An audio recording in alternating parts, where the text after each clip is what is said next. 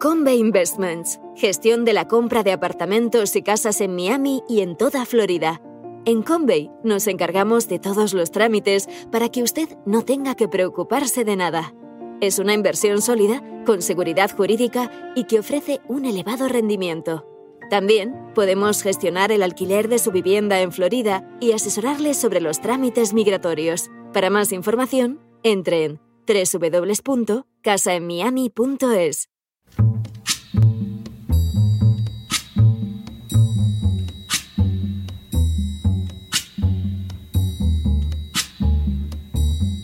La voz con César Vidal, desde el exilio.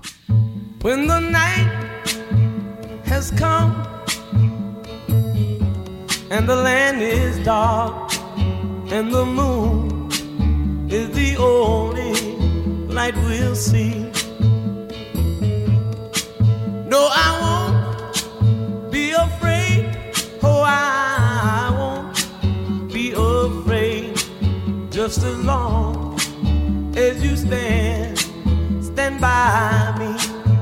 Muy buenos días, muy buenas tardes, muy buenas noches y sobre todo muy bienvenidos a esta nueva singladura de la voz. Soy César Vidal, hoy es el lunes 28 de noviembre de 2022 y me dirijo a los hispanoparlantes de ambos hemisferios, a los situados a uno y otro lado del Atlántico y como siempre lo hago desde el exilio. Corría el año 1578 cuando Francisco Peña, al reeditar el Manual de Inquisidores, redactado a finales del siglo XV por Nicolau e Imeric, dejó constancia literal de que hay que recordar que la finalidad primera de los procesos y de la condena a muerte no es salvar el alma del acusado, sino procurar el bien público y aterrorizar a la gente. No hay ninguna duda de que instruir y aterrorizar a la gente con la proclamación de las sentencias y la imposición de los sanbenitos sea una buena acción. La confesión voluntaria del inquisidor no admite segundas interpretaciones. La Iglesia Católica no buscaba el bien espiritual de la víctima. Lo que deseaba era utilizarla para difundir el terror entre las masas, un terror que por añadidura se consideraba una buena acción. Nos sorprende que la simple detención por parte de la Inquisición llevara al arrestado a suicidarse en ocasiones, como pasó con el sastre judío Luis Correón, que se ahorcó en su celda de Llerena en 1591, o el converso Diego Méndez, que hizo exactamente lo mismo en su encierro en 1625. Los medios con los que la Inquisición lograba infundir ese terrible pavor entre la población española fueron diversos. El primero, desde luego, fue la tortura, ya que a los tormentos habituales de potro, garrucha o toca, los inquisidores gustaban de añadir otros nuevos. A la tortura se sumaban las penas. Antes de 1530, la proporción de sentencias de muerte fue muy elevada y con posterioridad las condenas a la pena capital volvieron a experimentar incrementos en épocas muy concretas, siendo la primera cuando el rey Felipe II decidió exterminar a todos los protestantes españoles. A lo anterior se sumaban el secreto judicial, la memoria de la infamia y la amenaza de la miseria que acompañaban a las acciones de la Inquisición y que trituraban cualquier asomo de mínima garantía judicial. Todo este edificio se sustentaba de manera indisoluble en la práctica de la delación. Tan repugnante conducta era animada de manera explícita por la Inquisición que no sólo calificó la delación como obra santa y merecedora de indulgencias, sino también como garantía de la salvación eterna.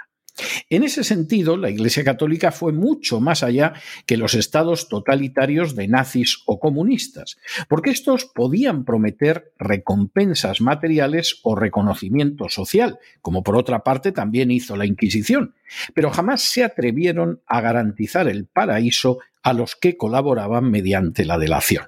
No solo eso, los testigos falsos, a pesar de la enorme gravedad de su acción, jamás eran castigados. Y no lo eran porque constituían parte fundamental de un engranaje que perseguía por encima de todo sembrar el terror. Así, la actividad de un delator del que no existía posibilidad real de defenderse y cuya falsedad jamás era castigada, resultaba susceptible de ocasionar la desgracia de cualquiera. A título de ejemplo, puede decirse que gracias a ese mecanismo, en Valencia, de 1478 a 1530, solo hubo 12 absoluciones entre 1862 sentencias conocidas, es decir, un 0,65%. No cabe duda de que una institución tan criminal como la Inquisición terminó dejando huellas pavorosas en el alma de un pueblo como el español. Y sin duda una de las peores fue la de la delación, la de gente dispuesta a denunciar a los que están cerca simplemente porque así lo desea un poder arbitrario que ansía, como la Inquisición de antaño, sembrar el miedo para retener el poder. Volvemos a un ejercicio de la autoridad que tiene como objetivo esencial no el bien común, sino que la sociedad sea presa del terror y se someta. En las últimas horas hemos tenido nuevas noticias sobre la práctica de la delación en España. Sin ánimo de ser exhaustivos, los hechos son los siguientes. Primero, Mañana, 29 de noviembre, el Ayuntamiento de Jerez en España dará comienzo a una actividad en los centros educativos denominada el programa Centinelas por la Igualdad.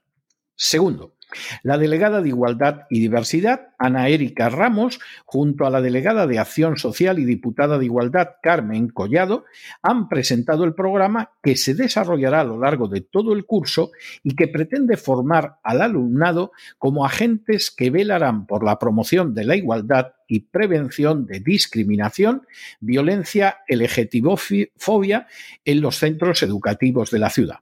Tercero, Ana Erika Ramos ha señalado que es fundamental esa implicación de chicos y chicas que van a contar con formación específica para alertar dentro de sus propios grupos de esos estereotipos machistas que nos perjudican a todos y a todas.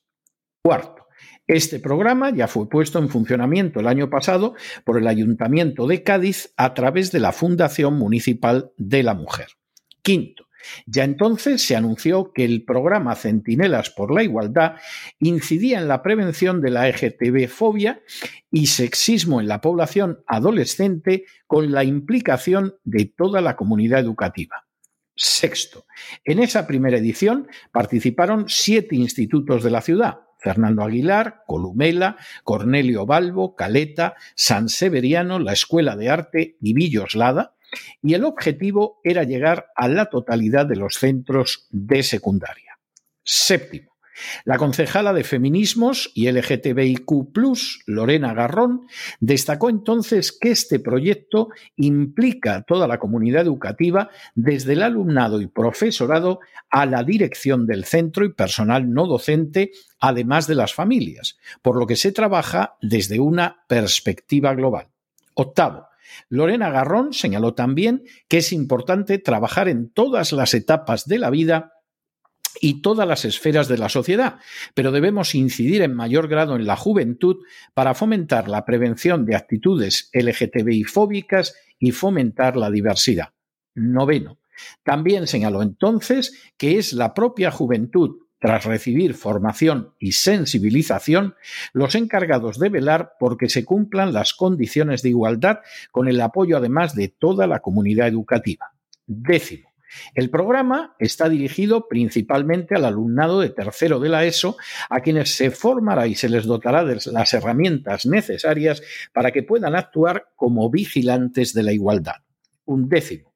Igualmente se anunció que de esta manera cada centro contará con una red propia de apoyo que conectará a su vez con las redes de los otros centros educativos para así formar una gran red municipal en la que pongan en común las experiencias vividas. Y duodécimo, ya el año pasado se animó a otras administraciones a que se sumen a este tipo de iniciativas.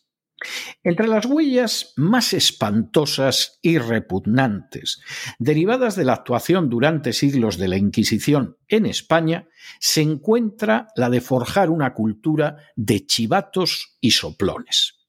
Esa realidad que la izquierda no tiene problema alguno en adjudicar al franquismo se ha dado y se da en otros regímenes sufridos por los españoles. Estuvo presente, por supuesto, durante la monarquía absolutista y la parlamentaria. Continuó durante la dictadura de Primo de Rivera. Llegó un momento de pavoroso esplendor durante la Segunda República y la Guerra Civil Española, siendo responsable directa de los asesinatos de decenas de miles de personas en ambos bandos. Se mantuvo, por supuesto, durante la dictadura de Franco y reina ahora con todo su esplendor gracias a la ideología de género y la agenda globalista.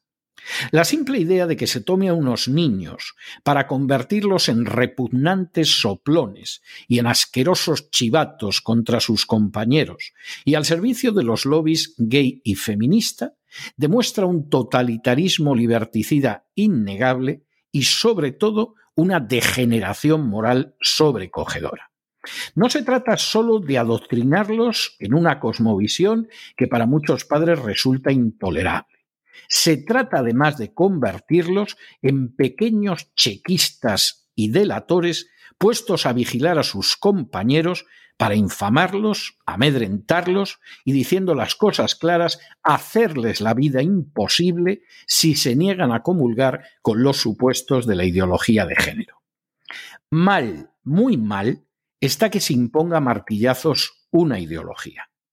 Mal, muy mal, está que se utilicen recursos públicos para esa imposición totalitaria. Y mal, muy mal, está que semejante liberticidio se haya convertido en la forma de vida de políticos tan inútiles y tan dañinos como los redactores de la ley del solo sí es sí. Pero peor que todo eso está que para esas finalidades se utilice a menores de edad como delatores y chivatos, como soplones y acusicas, como ratas y traidores, a fin de cuentas de la ideología de género, y que se haga con la misma finalidad que existía la Inquisición, según reconoció expresamente el inquisidor Francisco Peña.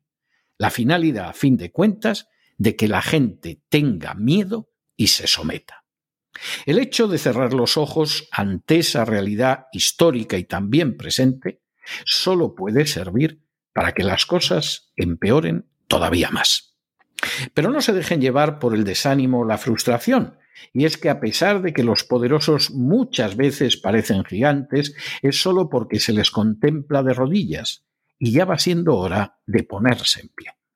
Mientras tanto, en el tiempo que han necesitado ustedes para escuchar este editorial, la deuda pública española ha aumentado en más de 7 millones de euros. Pero sepan ustedes que lo que lleva gastado España en ideología de género supera en miles de millones de euros el préstamo que recibió de la Unión Europea para sostener a sus bancos. Muy buenos días, muy buenas tardes, muy buenas noches. Les ha hablado César Vidal desde el exilio.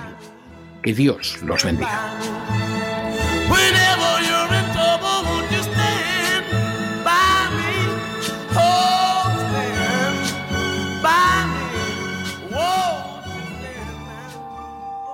Esta sección está patrocinada por crowdfunding con el siguiente mensaje. Nuestro Señor Jesucristo, el único Dios verdadero, es misericordioso y nuestro Salvador.